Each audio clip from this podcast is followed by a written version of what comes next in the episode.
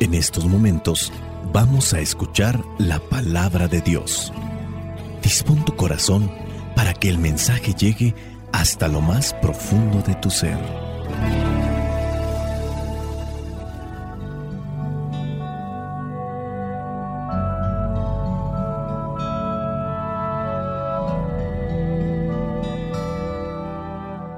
El Evangelio que la iglesia nos presenta para el día de hoy corresponde a Lucas capítulo 11 versículos del 5 al 13.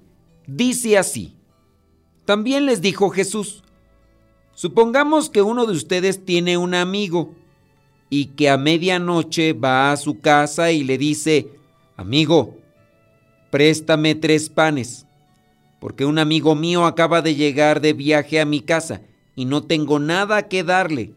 Sin duda, el otro no le contestará desde adentro.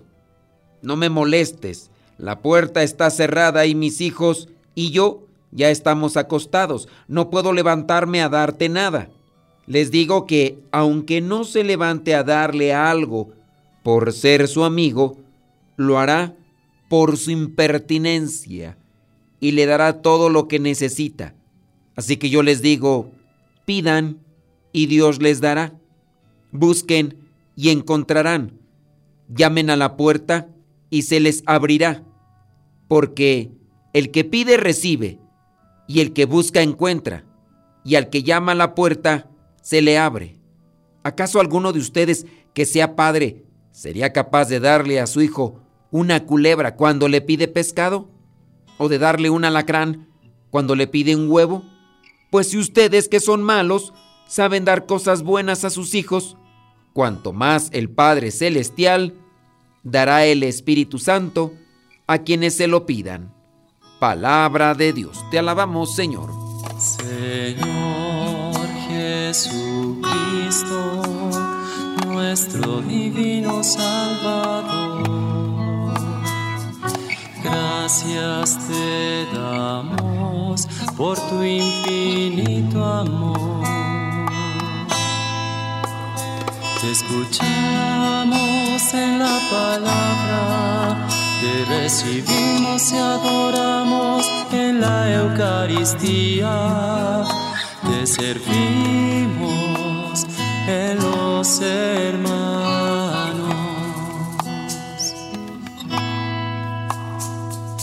Que seamos misioneros como lo quieres tú enseñando a los hombres el fuego de tu amor. ¿Qué encontramos en el Evangelio? Que Jesús después de exponerles la situación del que tiene un amigo y le va a pedir un favor en hora inoportuna, por decir en la noche, no tanto en la madrugada, pero en la noche podría ser algo cotidiano, algo normal. Y como al final el buen amigo le dará cuanto necesite, nos dice que nuestro Padre Dios es como ese buen amigo. Y mejor todavía, que para eso es Dios. Luego, Jesús nos invita a, conjugar vitalmente estos tres verbos que sin duda son muy importantes en la vida, incluso hasta para el progreso personal. Pedir, buscar, llamar que deben ir estos verbos entrelazados.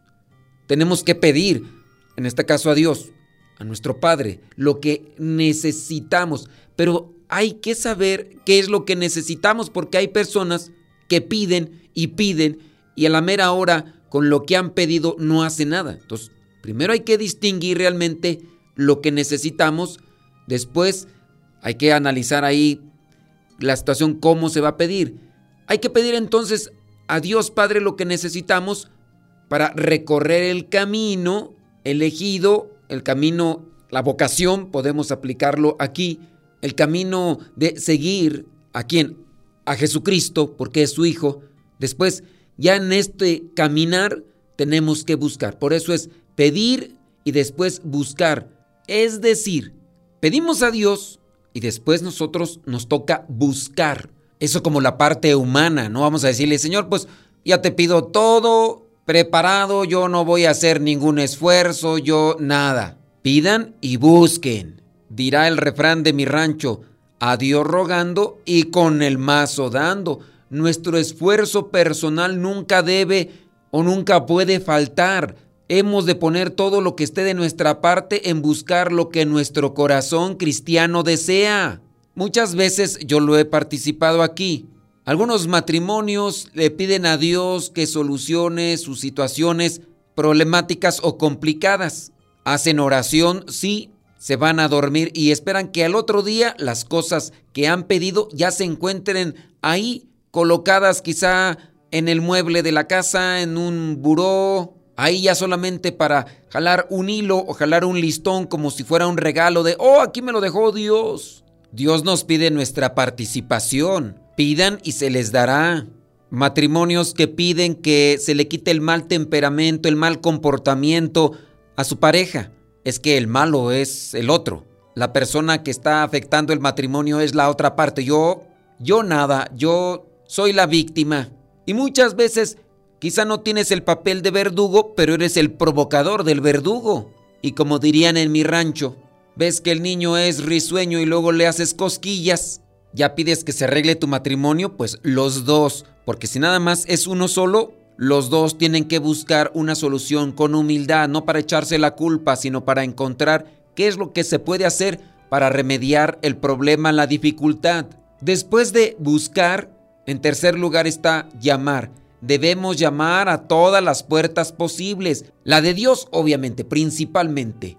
No sé si recuerdes aquel pasaje donde una parábola se presenta a una mujer que perdió una de diez monedas y entonces enciende una lámpara. Después se pone a barrer con cuidado y ya después se encuentra. Hay que llamar a todas las puertas posibles. Hay que salir de nosotros mismos, hay que salir de nuestro egoísmo para buscar esas puertas posibles. La de Dios, como mencionamos principalmente, más oración. Si de por sí haces oración, vas a tener que hacer más oración. Después en el camino encontrarás alguien que te puede ayudar. Una persona por aquí, otra persona por allá. En la medida que tengamos más puertas posibles donde tocar, más pronto podemos asegurar encontrar una solución a ese problema. Estos hermanos en el camino nos pueden ayudar a encontrar una solución, principalmente la puerta, Dios. También tenemos que analizar cómo es la manera en la que estamos llamando, porque a veces pareciera ser que los demás tienen la obligación de darnos, entonces pedimos de unas maneras que no corresponden y dice el refrán, en el pedir está el dar. Pedimos con humildad, con caridad, las cosas pueden solucionarse, pero si de repente somos altaneros, soberbios, exigimos prontitud o exigimos que los demás nos tienen que ayudar o nos enojamos porque no nos ayudan, pues obviamente esa situación se agrava y nos perjudica. La primera actitud, pidan y se les dará. Esa actitud de constancia y perseverancia en la oración. Jesús, aunque estaba cansado, buscaba esos momentos de oración y se salía del grupo de los necesitados, de los enfermos, se iba a hacer la oración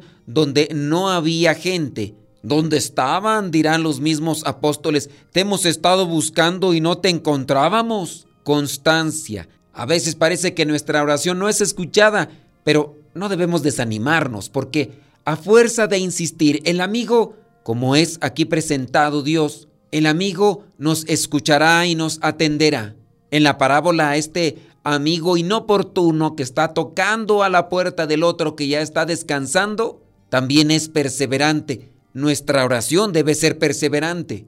Si oramos con fe y confianza a Dios, tengamos la certeza de que Él escuchará nuestras súplicas. Y si muchas veces no obtenemos lo que pedimos es porque a los ojos de Dios es algo que puede estarse conectando con el capricho y no con nuestra necesidad también debemos tener confianza que Dios nos concede lo que necesitamos. Mantengamos la paz en el corazón sabiendo que Dios nos concederá siempre lo que más nos conviene, que es sobre todo su Espíritu Santo, el cual nos ayudará a afrontar y aceptar los acontecimientos de nuestra vida. Hace poco alguien me preguntaba que si hacía mucha oración que si la dificultad entre sus papás se remediaría, que si los problemas que tenían podrían solucionarse. Y me decía que si no se solucionaban, entonces ¿de qué servía hacer la oración? Dios no puede violentar la voluntad de cada quien, pero cuando tú haces oración, te alimentas a ti mismo. La oración tiene un efecto doble, llega a Dios y te llega a ti. Y si tú pides por otras personas y las otras personas se ponen en la misma sintonía, el milagro puede suceder. Pero si solamente tú estás orando y la otra, en este caso el matrimonio, no abren realmente su corazón a Dios, el milagro no se puede dar. Ahora, preguntando, ¿y entonces el problema podría solucionarse si no hacen oración? Es como en el caso de la moneda, difícilmente se podrá encontrar una moneda en la oscuridad cuando no sabemos dónde cayó y cuando no tenemos esa luz para encontrarlo. Quizá a fuerza de voluntad humana podría encontrarse esa moneda, pero en muchos de los casos, al no encontrarse comienza la desesperación y abandonamos el intento de encontrarla. Por eso hay que encender la luz. Recordemos los tres verbos, pidan y se les dará, busquen y encontrarán, toquen a la puerta y se les abrirá. Como aquel cuento que existe de un niño estaba el niño queriendo mover un objeto pesado que se encontraba en su camino y ahí estaba su papá. Y el niño pujaba y el niño empujaba y el niño hacía todo el esfuerzo, pero no podía hacer el movimiento de aquel objeto que estaba en su camino. Y el papá le dijo al niño, hijo, ¿estás usando todas tus fuerzas para poder mover eso que quieres quitar de tu camino? Claro que sí, contestó el chamaquillo ya todo malhumorado. Y el papá le dijo, ¿y por qué no me has pedido ayuda si es que ya estás usando todos tus recursos para poder mover ese objeto? Pidamos con fe, con confianza y con perseverancia. Pidan y se les dará, busquen y encontrarán, toquen a la puerta y se les abrirá. Pidamos con fe, con confianza y con perseverancia, sobre todo el Espíritu Santo. Comprendamos lo que son estos verbos y pongamos en la oración lo que nos corresponde. Espíritu Santo, fuente de luz, ilumínanos. Espíritu Santo, fuente de luz, llénanos de tu amor. La bendición de Dios Todopoderoso, Padre, Hijo y Espíritu Santo, descienda sobre cada uno de ustedes y les acompañe siempre. Soy el Padre Modesto Lule, de los misioneros, servidores de la palabra. Vayamos a vivir el Evangelio.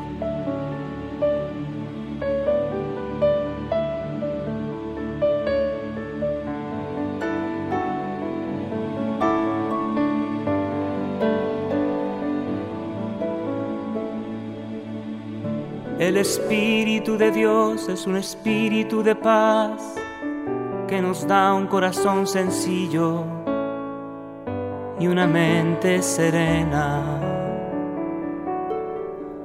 El Espíritu de Dios es un espíritu de paz que nos tranquiliza el alma y nos vincula al amor. El Espíritu de Dios es un espíritu de paz, paz que es la santa alegría del corazón donde Dios reina. El Espíritu de Dios es un espíritu de paz que nos invita a orar, a tener fe y a no preocuparnos. Cuando el maligno te haga sentir tristeza, cuando el demonio te exaspere, inquiete el corazón. Recuerda que el Espíritu de Dios es un espíritu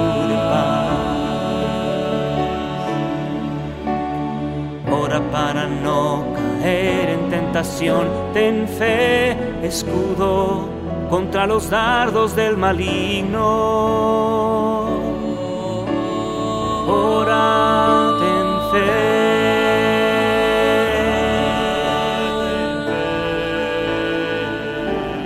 No te preocupes, ora, ten fe.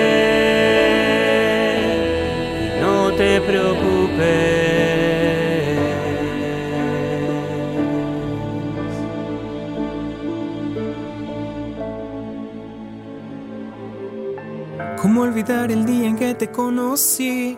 Nuestras almas se encontraron. Una bella amistad se convirtió en amor. No cabe duda que fue Dios quien nos unió.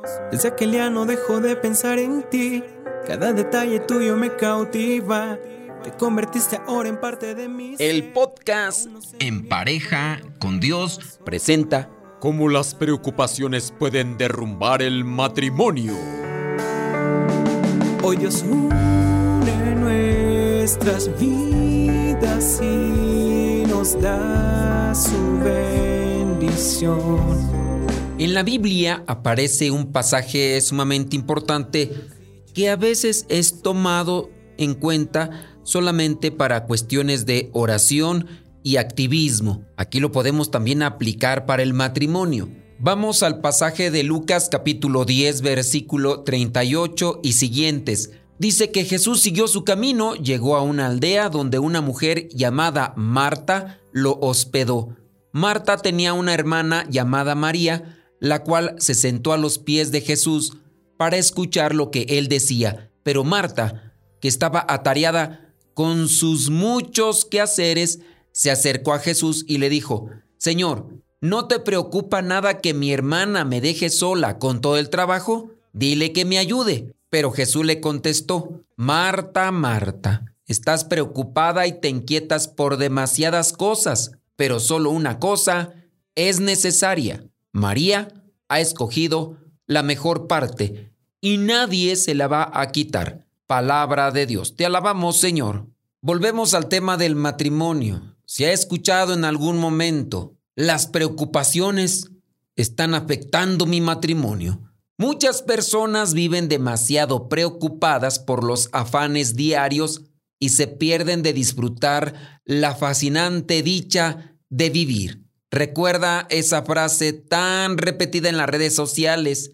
Es mejor ocuparse que preocuparse para vivir mejor. Es mejor ocuparse que preocuparse. Pasemos también al Evangelio de Mateo capítulo 6, versículo 34. No se preocupen por el día de mañana, porque mañana habrá tiempo para preocuparse. Cada día tiene bastante con sus propios problemas. Palabra de Dios, te alabamos Señor. Cuando se casan, quizá no hay muchos problemas a menos que hayan quedado muy endeudados por querer hacer la fiesta de las fiestas en su celebración. Más bien es con el paso del tiempo cuando las parejas se van ocupando y ocupando y después preocupando y preocupando porque viene un gasto, viene otro y después otro y después ya no encuentran la salida. Tomemos como guía este Evangelio de Mateo capítulo 6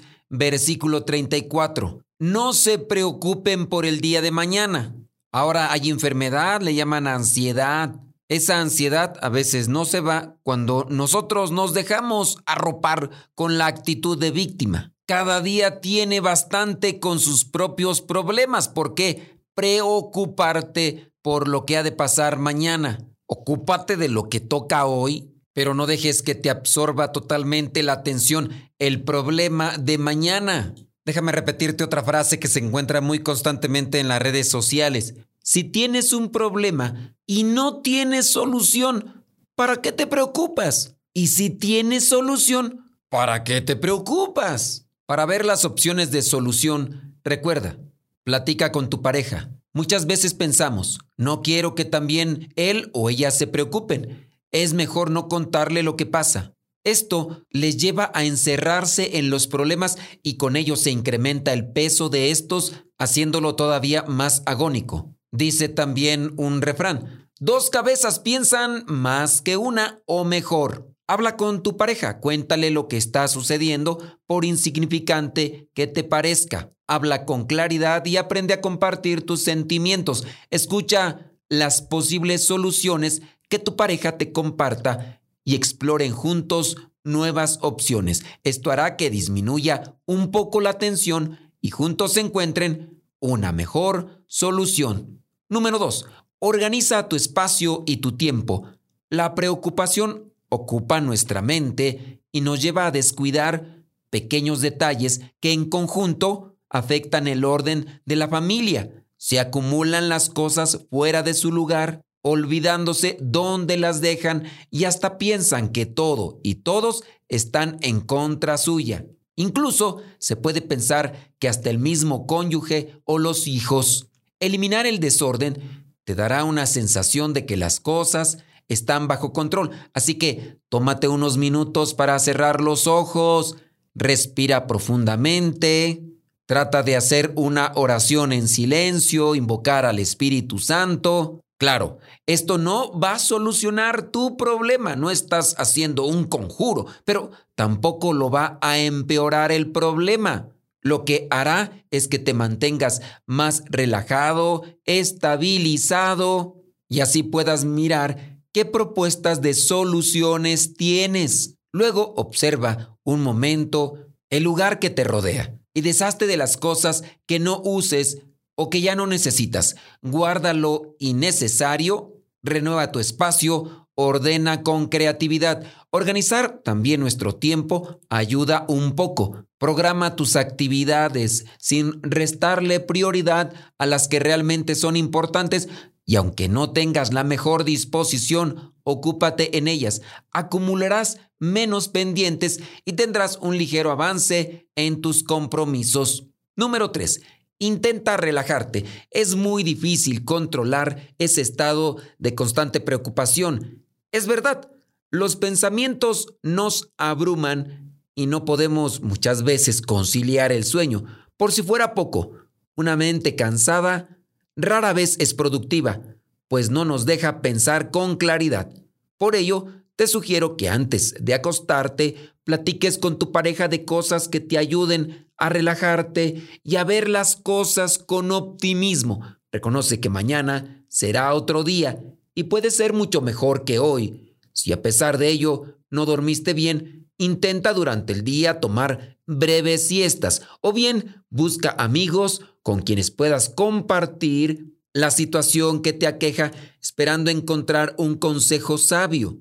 Muchas de las veces necesitamos la opinión de personas que tienen la mente despejada. Número 4. Prepárate para enfrentar futuras preocupaciones. La vida es impredecible. No sabemos cuándo llegará a ella una preocupación, ni de qué manera o por cuánto tiempo tendremos que enfrentarla. Por ejemplo, si hablamos de desempleo, antes que los problemas lleguen, busca con tu pareja opciones que se ajusten a los deseos, a los sueños, a los retos y preparación de ambos. Si hablamos de la educación de los hijos, prepárense leyendo, preguntando, observando y pidiendo consejo. Con relación a la economía, haz tus pagos a tiempo, busca saldar tus deudas. Recuerda, no dejes para mañana lo que hoy puedas hacer. Número 5 y último, considera que si dejas que las preocupaciones te paralicen, esto solo aumentará tu ansiedad y te volverá una persona irritable. Y con ese temperamento, con ese carácter, Será muy difícil encontrar soluciones. Para ver la vida con entusiasmo, piensa que los problemas son oportunidades que sacan a relucir lo mejor de nosotros y nos dejan enseñanzas que nos ayudan a vencer las adversidades. En ti está decir si actúas y aprovechas esas nuevas oportunidades o las dejas pasar, como ya lo habíamos mencionado. Para progresar, puedes apoyarte en el consejo de otras personas y luego actúa porque no bastan las buenas ideas, las buenas resoluciones, hay que actuar para enfrentar la situación, para enfrentar los problemas. Trabaja en equipo con tu pareja, recuérdalo, eso es fundamental. Pídele que haga algunas cosas por ti, trata de administrar muy bien las tareas y deja que Dios ilumine tu interior. No es fácil vivir sin preocupaciones excesivas, pero tampoco es imposible. Recuerda, solo se vive una vez y si vives la vida de manera adecuada, con esa vez será suficiente. Acuérdate de Marta, la afanosa, la preocupada, y acuérdate de María. Siempre la oración y la reflexión traerán al corazón una iluminación. Este consejo te doy porque el Padre Modesto Lule soy. ¿Se puede llegar a la santidad en el matrimonio? Claro que sí. Pero acuérdate que se puede hacer en pareja con Dios. Cada uno con su propia historia, con sus defectos y virtudes. Hoy quiero orar contigo. Mm, sé que has vivido días tristes sin saber qué hacer. Que te han herido y has caminado en el desierto. Y que las lágrimas han ahogado tu esperanza de vivir. Que una y mil veces te han fallado. Que la misión no ha terminado. Pero hoy yo diluyo tus problemas en mí. Sale un nuevo sol para ti, tu fe te ha sostenido. Y como buen amigo te digo, yo solo quiero orar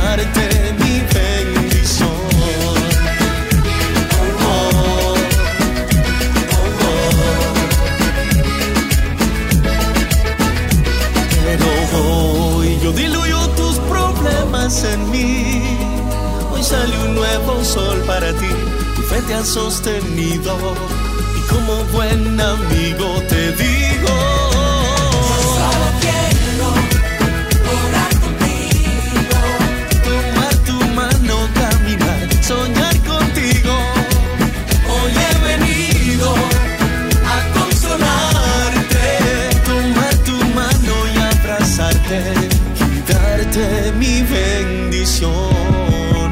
Hagamos algo diferente en esta mañana. Conozco una iglesia cerca de la playa. De Punta Cana. Caminemos en la arena, oremos sin pena. Disfruta del creado por ti, los mares, los peces, todo. Yo solo quiero.